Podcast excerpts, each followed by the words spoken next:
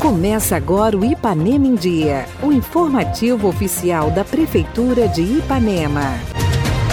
Quinta-feira, 28 de abril de 2022. Entra no ar mais uma edição do seu boletim diário de notícias do que acontece em Ipanema. Eu sou Renato Rodrigues e trago agora para vocês os destaques do programa de hoje. Assistência Social realiza encontro para esclarecimentos sobre o BPC. Vacinação no próximo sábado para idosos e trabalhadores da saúde contra a gripe.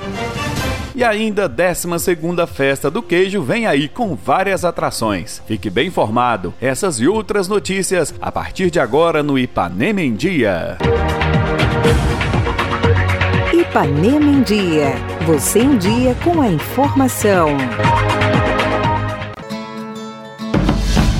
No próximo sábado, dia 30 de abril, acontece no Centro de Saúde o dia D da vacinação contra a gripe para pessoas com idade a partir dos 60 anos e trabalhadores da saúde. A imunização acontece a partir das 8 da manhã e quem vem dar todos os detalhes é a secretária Letícia, que também faz a convocação para mais uma rodada de vacinação contra a Covid-19 para as crianças com idade de 5 a 11 anos. Fazemos um chamamento especial para todos os idosos e profissionais da saúde nesse próximo dia 30 de abril, a partir das 8 horas da manhã, de 8 às 17 horas. Nós vamos estar aqui no Centro de Saúde recebendo todos os idosos a partir de 60 anos e também trabalhadores da saúde. Né? Nós temos aí, já batendo as nossas portas, o inverno.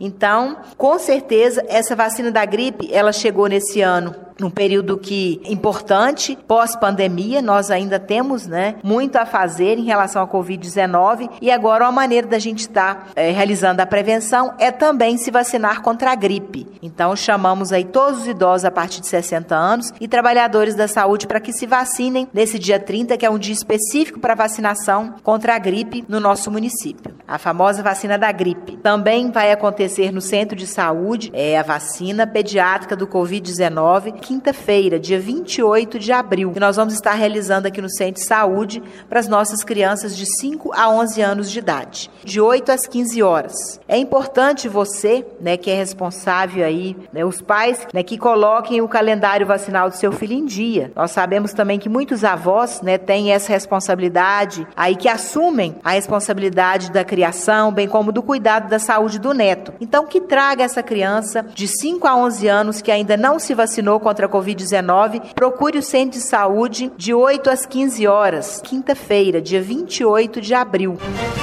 Um encontro para esclarecimentos sobre o benefício de prestação continuada, BPC, foi realizado nesta quarta-feira. E a assistente social do CRAS, Marcela, vem falar sobre os objetivos da reunião. Primeiramente, sim, a gente queria esclarecer um pouco a respeito desse benefício, né? Que é o BPC, pessoa com deficiência, e BPC idoso, que ele é mais conhecido pelo nome da lei que garante ele, que é o LOAS, né? Então, assim, por causa da pandemia, nós ficamos, assim, esses dois anos sem fazer essas reuniões. Essa foi a primeira reunião nossa, né, com quantidade maior de pessoas, e a gente queria, é, nesse primeiro momento, explicar é, mais sobre o benefício, a origem dele, quem são as pessoas que têm direito a acessar, quais são os critérios. Então, assim, a gente deu essa explicação, né, da garantia legal do benefício lei. Nós apresentamos os dados quantitativos, né, do serviço, quantos idosos têm é, acesso a esse benefício no nosso município, quantas pessoas com deficiências têm esse direito também, né, explicamos quais são os critérios de concessão. Na oportunidade, a nossa secretária Jusilé, que estava presente, passou a informação para gente que em breve, né, cerca de dois meses aproximadamente no máximo, eu acho que vai ter essa agência do INSS aqui, um posto né, de atendimento. Então, isso foi explicado também, que vai facilitar muito também né, esse tipo de situações que acontecem no dia a dia, benefício bloqueado, benefício cessado, né? Algumas questões que precisam de ter o atendimento da agência, né? Então, isso vai facilitar muito também. Então, mais ou menos foi isso mesmo. Nesse primeiro momento, né, o nosso objetivo foi esse, foi apresentar e pedir para as pessoas não deixarem de atualizar o cadastro, né, que é uma exigência legal para que não tenha bloqueios no benefício, benefício, manter sempre o cadastro atualizado, qualquer informação de mudança no núcleo familiar também, está informando para gente, né? E participar também das oficinas do, do CRAS, porque a gente, enquanto assistência social, proteção social básica, nós precisamos acompanhar essas famílias, porque o objetivo dela não é só transferência de renda, é a promoção do indivíduo mesmo, né? Então, assim, isso foi conversado e pedido para as pessoas. A, a, reunião foi muito proveitosa, né? Teve uma boa, assim, participação, né, em número de pessoas, atingiu o objetivo que a gente esperava e nós gostamos muito da participação.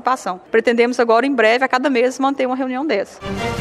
Melhoria na usina de reciclagem. Agora, o espaço da usina conta com um novo galpão que será usado para o armazenamento dos fardos e para um melhor carregamento na hora da exportação do material. A obra foi realizada com recursos próprios, arrecadados com a própria venda dos materiais recicláveis. O novo galpão também receberá as placas fotovoltaicas para instalação de energia solar no local, uma energia gerada sem emitir gases responsáveis pelo efeito estufa, sendo uma energia alternativa, limpa e renovável.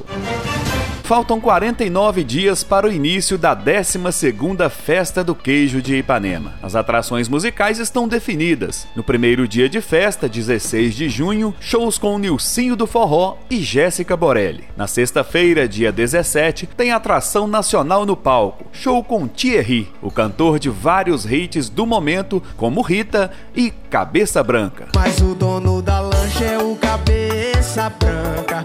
Champanhe quem banca é o cabeça branca.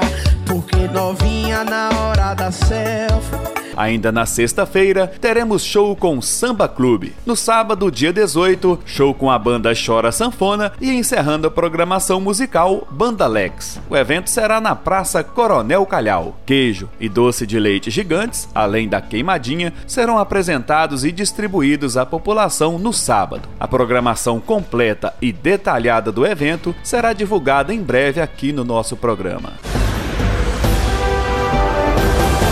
Prefeitura Municipal de Ipanema, uma cidade que renasce. Participe do nosso programa. Envie um áudio com sua dúvida, elogio ou sugestão para o WhatsApp 33 3314 1406. E a edição de hoje fica por aqui. Nós agradecemos a sua audiência pelo rádio e pela internet. Prefeitura de Ipanema, uma cidade que renasce. Nós voltamos amanhã com muito mais notícias. Fica por aqui mais uma edição do programa Ipanema em Dia. Continue conosco nas redes sociais da Prefeitura.